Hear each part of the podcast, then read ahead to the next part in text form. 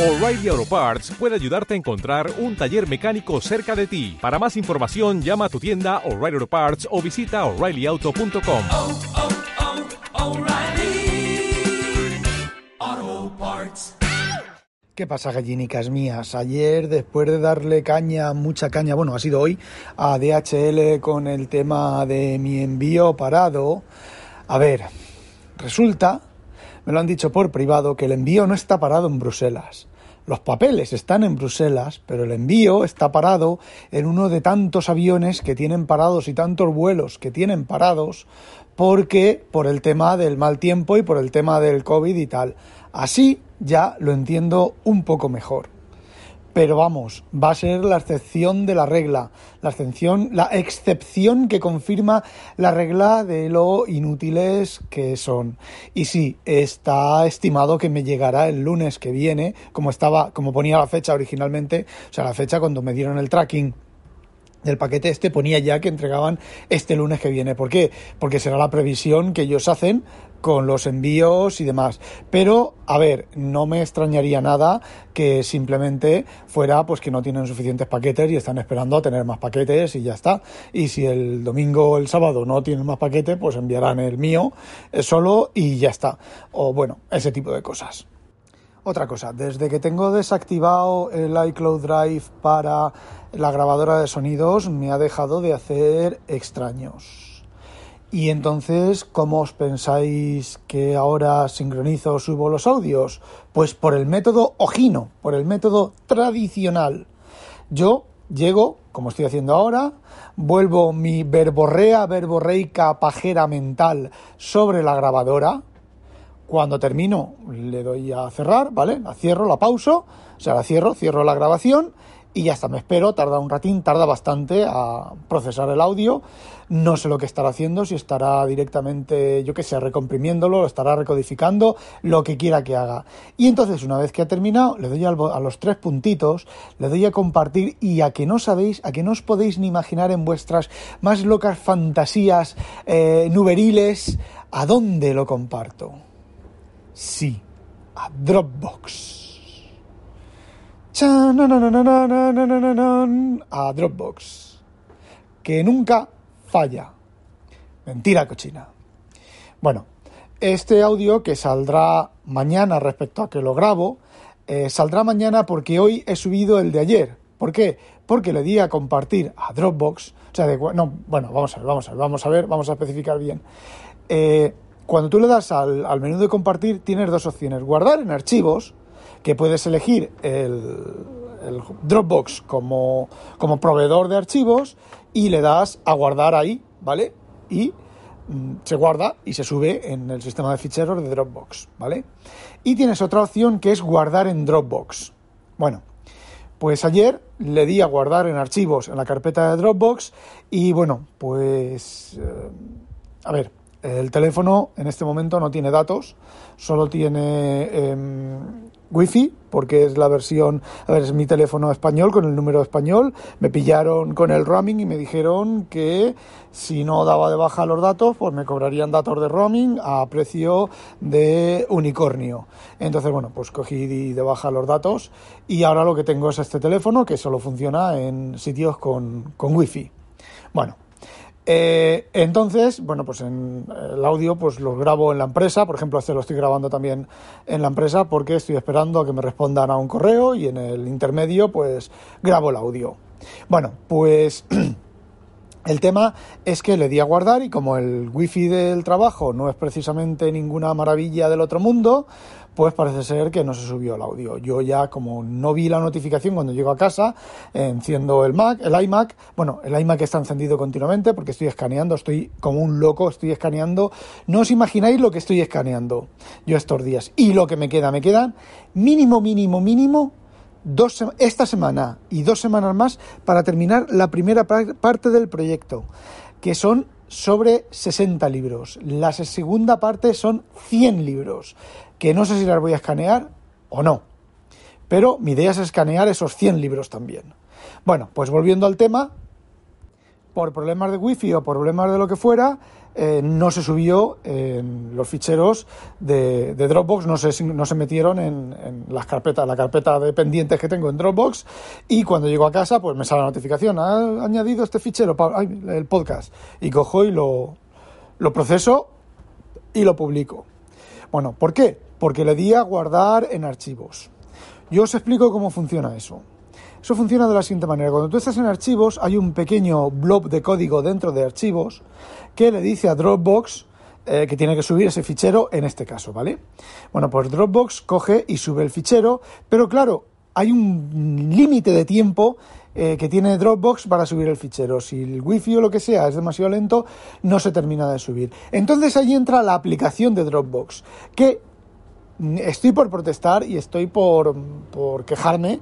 La, aplicación de, Dropbox consume batería lo que no está escrito porque se queda en background y se queda consumiendo en background. ¿Cómo lo han conseguido y cómo han conseguido pasar la tienda? No lo sé. Bueno, pues entra la aplicación de Dropbox y lo encadena en las cosas a subir. Pero como yo no quiero que Dropbox esté en background consumiendo batería, no porque consuma batería, sino porque está conectado a... ¿Qué? ¿Qué está haciendo Dropbox conectado a, no sé dónde. Bueno, pues lo tengo muerto. ¿Qué es lo que ocurre? Ahí estaban encadenados. Eh, esta mañana me he acordado del podcast He ido a mirarlo, no estaba en mi Dropbox, me he ido, encendido el teléfono, bueno, me he ido al teléfono, he mirado y mm, le he vuelto a dar a guardar, pero el internet sigue siendo asqueroso. Digo, bueno, pues voy a abrir Dropbox. He abierto Dropbox y ahí tenía tres veces el mismo fichero pendiente de subir. He abierto Dropbox y ha empezado a subirse. Y bueno, pues lo he dejado abierto hasta que se ha terminado de subir. Y luego he matado Dropbox. Al menos en Dropbox no se quedan las cosas cucú y si se quedan las cosas cucú, las puedes recuperar. No es como con iCloud Drive. Lo que me jode de iCloud Drive es que lo que tengo compartido con Zaida, más las copias de seguridad de todos mis cacharros, tengo que seguir pagando los dos, eh, los dos terabytes, porque supera los 200 gigabytes. Podría podría borrar todas las fotos, de dejar, yo que sé, el último año de fotos, porque tengo 90 y pico gigabytes en fotos, las tengo duplicadas en iCloud Drive, las tengo duplicadas en el NAS. De hecho, eh, OneNote, eh, OneNote, OneDrive, lo único que me, para lo único que lo uso en los teléfonos es para que me suba y en las tabletas es para que me suba las fotos, tanto en Android como en, en iOS, lo tengo ahí activo en background y él va subiendo todas las fotos cuando se pone a cargar, no me, no me da ninguna prisa, no tengo ninguna prisa. Eso sí que funciona bien, ¿eh? eh no las sube en el momento, no tú haces la foto y miras a ver en, OneDrive a ver si la foto, las fotos han subido, no, a lo mejor no se suben hasta, o se sube una, has hecho 10 fotos, se sube una y no se suben más hasta que no lo pones a cargar. Una vez que lo pones a cargar el teléfono en background, sin estar ejecutando OneDrive ni nada, o por lo menos tú no ves que se esté ejecutando, las fotos eh, terminan de subir. Es una de las pocas cosas que funcionan bien. Bueno, para seros sinceros, no sé si funcionan bien o no ya eh, OneDrive, porque eh, no lo uso, solo lo uso para eso. Y bueno, ya para terminar, eh, ¿qué os podéis imaginar que estoy escaneando? Tan, con tanta con tanta con tanto énfasis y con tanta tanto interés y tanta, mm, ¿cómo se dice? Effort. Joder, con el puto inglés desde... A ver, cuando yo estaba viviendo en España hace cinco años, mi inglés escrito era muy bueno, pero mi inglés hablado y entender el inglés era una puta mierda, pinchar un puto palo de mierda. Y ahora, medio entiendo el inglés, el inglés hablado, vale, no me pongas una película porque no me entero, un programa de radio porque no me entero una mierda, pero bueno, el inglés hablado cara a cara y yo lo hablo bastante con pronunciación macarrónico española, pero mm, lo pronuncio, no me atasco ni tengo que pensar palabras ni nada. Pero, joder, estoy hablando en español y me viene la palabra en inglés en lugar de la española. Esfuerzo es la palabra que quería decir, porque, bueno, estoy escaneando, cada día escaneo un libro, eh, tienen sobre 400 páginas cada uno y son formato no es A4, pero es un pelín más pequeño que el A4 los libros y hay que escanearlos cada página y los libros, bueno, pues quitando alguno que tiene, uno tenía 700 y pico, pues la media son 400 páginas. Estoy escaneando cada tarde uno, llego de trabajar, cenamos eh, mi mujer y yo, Zaida y yo, Inconveniente y yo, y me pongo a escanear y a las 8 me hace un masajín en la espalda y ya me pongo a mis cosas de leer y tal. Entonces estoy escaneando un libro por la tarde y luego viernes, sábado y domingo escaneo un mínimo de dos libros.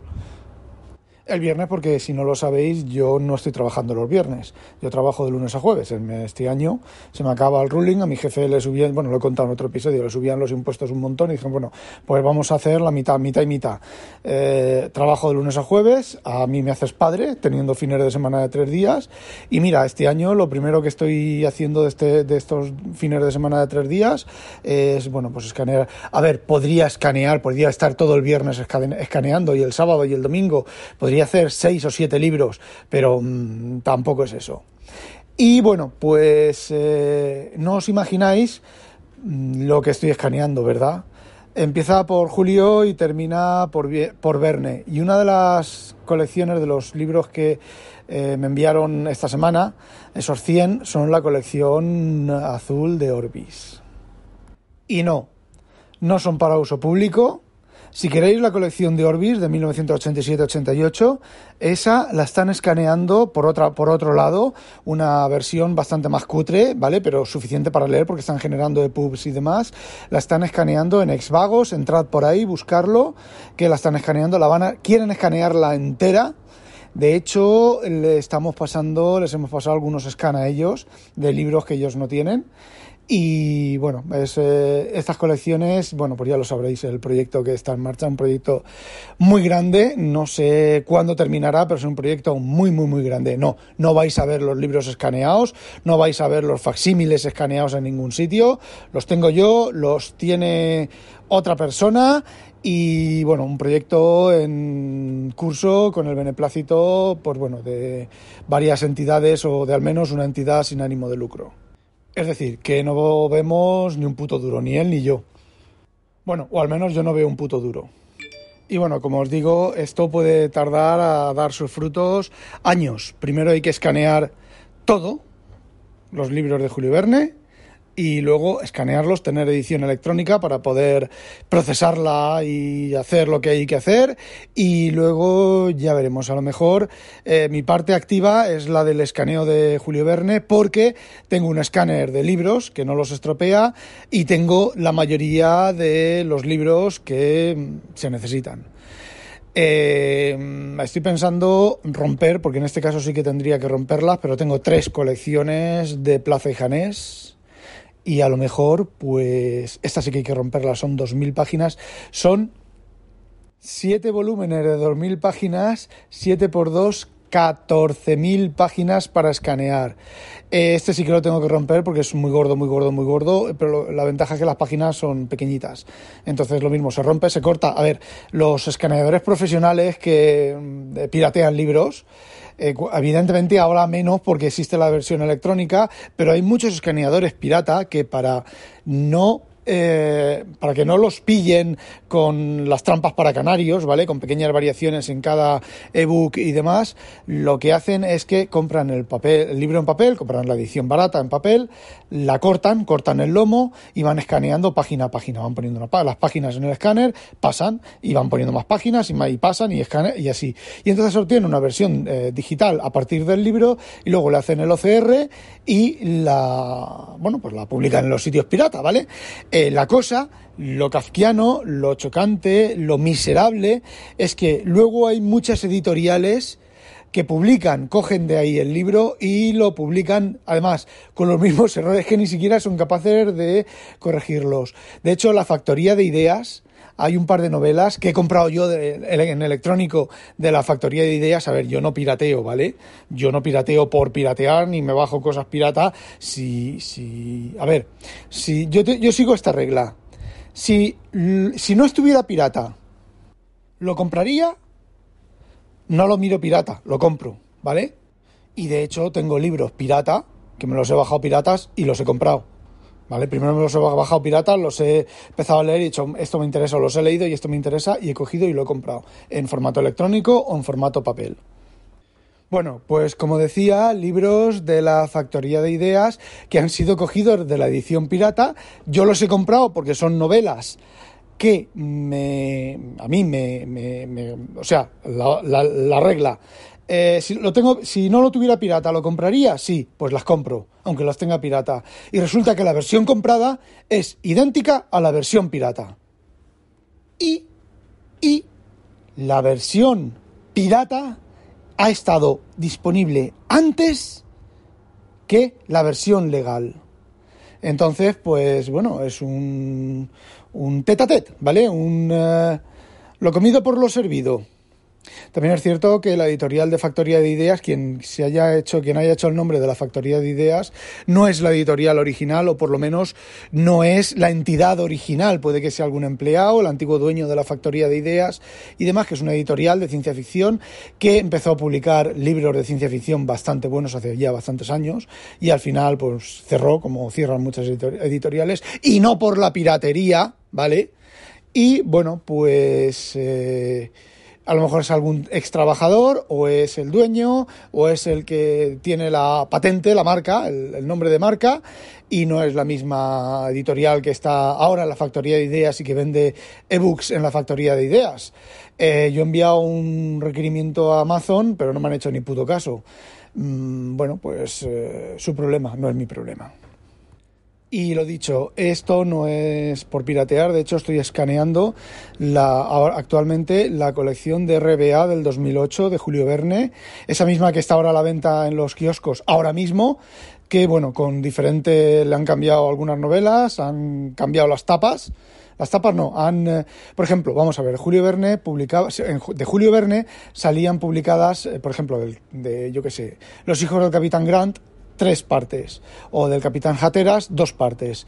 Y salían publicadas primera parte, segunda parte, tercera parte. Bueno, pues en la edición que tengo yo, todo eso está en un solo tomo, y en la edición que está a la venta ahora está en tres tomos. No sé si las portadas eran originales, no sé si originalmente Cell lo publicó en un solo tomo. Bueno, yo los tengo en facsímil eh, francés, los tengo en un solo tomo. O si Cell hizo tres tomos, pero bueno, es algo que viene haci- haciendo RBA desde hace ya muchos años. Primero hizo en 2003, 2002, hizo una edición eh, de libros con con tapas de lujo, lo que pasa que el interior pues contenía algunas ilustraciones y, y ya está. Y luego en el 2008, luego en el 2002, en el 2004 volvió a editar la misma colección sin cambiar nada. Luego en el 2008 editó esta que estoy escaneando yo, que bueno, yo tengo la anterior y tengo esta, pero la anterior no la voy a escanear. Eh, esta la, la editó, la hizo en el 2008, luego en el 2010 cambió algunas cosas de algunos libros y la volvió a editar y luego a partir de ahí ha estado editándola cada dos años, cambiando portadas, cambiando cosas, la ha estado editando continuamente y la que está ahora en los kioscos pues es eh, la misma, prácticamente la misma, con algunas novelas cambiadas de sitio, de orden. eh, lo que hacía era, a ver, Cell, cuando publicaba los libros en formato grande, para, para fin de año, si las novelas eran cortas, publicaba dos novelas en un solo tomo.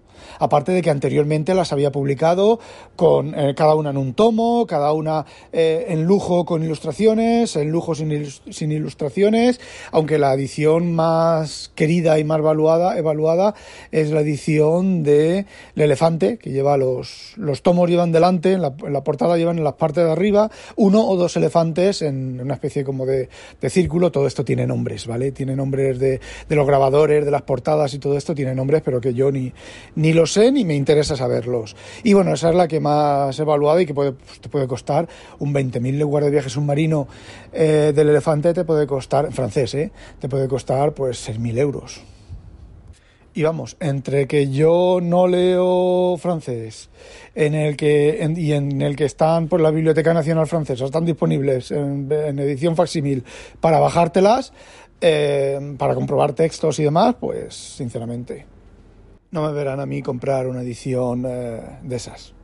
Y por ejemplo, de RBA, la que están editando ahora no lo sé, pero la que editaron la última vez, que fue hace dos años o tres años, están, por ejemplo, son la misma que tengo yo con lo que os he dicho yo de los tomos divididos, con lo cual hay alguna novela menos, y luego añadieron las tres novelas geográficas de Verne en dos tomos cada una, que es, bueno, mejor que son En español están publicadas de manera diferente, un poco diferente, que es, primero se publicó Historia de los grandes viajes y grandes viajeros, que fue una edición un poco más pequeña que los descubrimientos del globo, bueno, más pequeña, la mitad, más o menos, que, bueno, Verne primero escribió Historia de los grandes viajes y grandes viajeros, eh, se quedó cortada un poquitín después de Colón, de las... Eh, del descubrimiento de América de Colón y luego mm, retomó la obra, la amplió a lo que se conoce como los descubrimientos del globo, luego la siguiente novela geográfica, Los grandes navegantes del siglo XVIII y la siguiente, Los grandes exploradores del siglo XIX.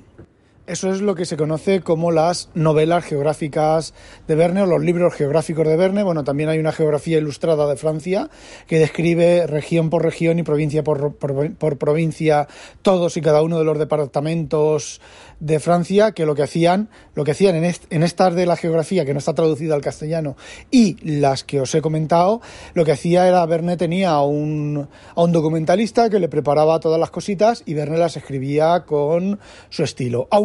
El primer libro, el de los grandes viajeros, Historia de los grandes viajes y grandes viajeros, no, es él, creo que lo hizo Verne por completo. Y luego Excel le contrató, no me acuerdo el nombre del, del geógrafo, un geógrafo, un, bueno, un documentalista, ¿vale? Que le que le, bueno, que le, que le preparaba todo el tema. Y simplemente es lo que, lo que el libro dice, es la historia de los, todos los descubrimientos geográficos de toda la historia. Y os voy a decir una cosa, yo he leído las tres, las he leído con tiempo y con paciencia, son libros un poquitín densos. Imaginaos las partes de descripciones y de cosas de Verne en las novelas, pues imaginaros todo un libro así. Lleva unos gráficos, unos grabados muy bonitos, es, mm, está muy bien escrita. Y os voy a decir una cosa, no he leído nada en esos libros que haya cambiado a lo largo del tiempo o que haya variado que haya modificado, que se haya modificado mucho a lo largo del tiempo. Ojo. Por ejemplo, comenta que Piteas pudo haber llegado a Groenlandia, a Islandia, perdón, haber descubierto Islandia, que Islandia podría ser la última Tule de Piteas y de los griegos, y resulta que hace una semana leí un artículo que un historiador está por confirmar que realmente Piteas eh, llegó a Islandia.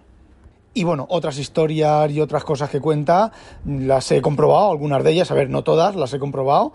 Y para ser sincero, la verdad es que mm, está muy bien. Colón las descripciones de Colón, da incluso más detalles de los que uno se puede encontrar en un libro sobre el descubrimiento de Colón, porque no solo explica el descubrimiento de América, sino que continúa explicando lo que hizo Colón allí, los viajes de Colón, las ciudades que, que, inauguró, que montó, sus problemas con los, con los eh, nativos y todo eso. Y y, aunque parezca mm, un poco difícil, Verne en sus novelas hace juicios de valor sobre los negros, sobre los esclavos. Verne era un poco antiesclavista, pero no mucho. Tiene ahí sus, sus emociones encontradas en el tema. Bueno, pues aquí la obra es, es una obra geográficamente seria e históricamente seria. Hay un supuesto cuarto volumen que se está componiendo. Bueno, a ver, Verne escribía, y esto me estoy alargando mucho, pero creo que es interesante, a mí me mola, así que os lo cuento. Si no os, cuento, os gusta a vosotros, cortáis el podcast y que os la pique un pollo belga. Bueno, Verne eh, corregía y escribía con galeradas, es decir, él escribía su novela a lápiz, eh, luego sobreescribía con pluma y eso se lo enviaba a su editor. El editor le devolvía el texto con anotaciones, Verne las aceptaba o no las aceptaba y luego ya se recibía, el Verne recibía lo que se llamaban las galeradas, que las galeradas es una preimpresión del texto. Es decir, antes de, poner las rotativas o la imprenta en su momento en marcha, a ti te envían el libro impreso tal y como va a ser. Y entonces tú ahí sobre tu manuscrito y el, texto impreso, corriges. Bueno, pues Verne corregía varias veces y le hacía a Excel y a los impresores corregir varias veces el texto por pequeñas correcciones o por discusiones con Excel que llegaba, por ejemplo, en, en, Ateras, por ejemplo, las aventuras del Capitán Ateras han tenido su, tuvieron sus largas porque Excel quería poner una cosa, Verne quería poner otra cosa y pese a que los últimos cambios de las últimas novelas de Verne en mi modo de ver, son mejores que la novela original, por ejemplo, Cell y las 20.000 lugares de submarino y demás, todo eso que está documentado, los cambios que Verne quiso poner y que Cell no le dejó y tenían sus más y sus menos, los de Verne eran muchísimo mejores. De hecho, hay un par de pasajes de Ateras y uno de 20.000 leguas de viaje submarino que quedan un poco descolgados por las cosas que, que, se omitieron. Bueno, y entonces Verne, una vez de eso, ya una vez que se habían corregido las galeradas, ya se enviaban a imprenta. Bueno, pues resulta que se ha descubierto una cuarta novela, o sea, una cuarta, eh, sí, libro geográfico, en el que mezcla que hay Pruebas de imprenta, ¿vale? Ya las galeradas para salir. Eh, partes manuscritas de Verne, partes del documentalista eh, que, le que le preparaba las cosas a Verne. Y creo que hay por ahí algún estudioso, por algún lado, que está intentando componer la obra, lo que, lo que se conoce de la obra, vamos, o lo que está publicado de la obra, eh, para publicarla. digamos que sería, si los grandes exploradores del siglo XIX, pues sería continuar, continuar con esa historia con un cuarto volumen. El problema, ¿por qué se frenó eso? Pues muy sencillo, porque esas obras no se vendían muy bien, eran súper caras de producir, porque normalmente Cell le pagaba a Verne y a los impresores. En estas novelas, Verne le, eh, le tenía que pagar a Verne, a los impresores y al documentalista. Al documentalista no le pagaba mucho, pero tenía que pagarle. Y luego pues eran obras que costaban muchísimo tiempo, porque los impresores cometían muchos errores, cambiaban las fechas, bailaban los números y Verne pues evidentemente los que todas esas cosas las quería bien corregidas. Entonces pues el último tomo no llegó a publicarse, pero mm, me gustaría verlo, verlo publicado, por lo menos lo que, lo que Verne escribió, las galeradas, las pruebas de galeradas y demás. Y se está investigando en los fondos de la Biblioteca Nacional y en varios fondos, porque cada poco tiempo se encuentran unas páginas más eh, juntas con no sé qué, porque bueno, los, los papeles de Verne, los pocos papeles de Verne que quedan, están depositados en, en museos y en bibliotecas, los de CEL están todos depositados, y luego la ley francesa exigía presentar un volumen en no sé qué historia y guardar no sé qué.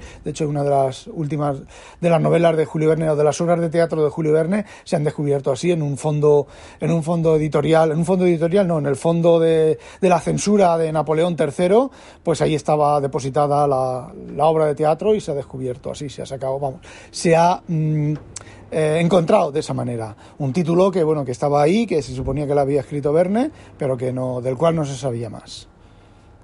Bueno, 26 minutejos. No olvidéis, sospechosos, habitualizaros que nos la pique un pollo vernáculo a demonio. Oh, oh, oh, y el puto correo no llega.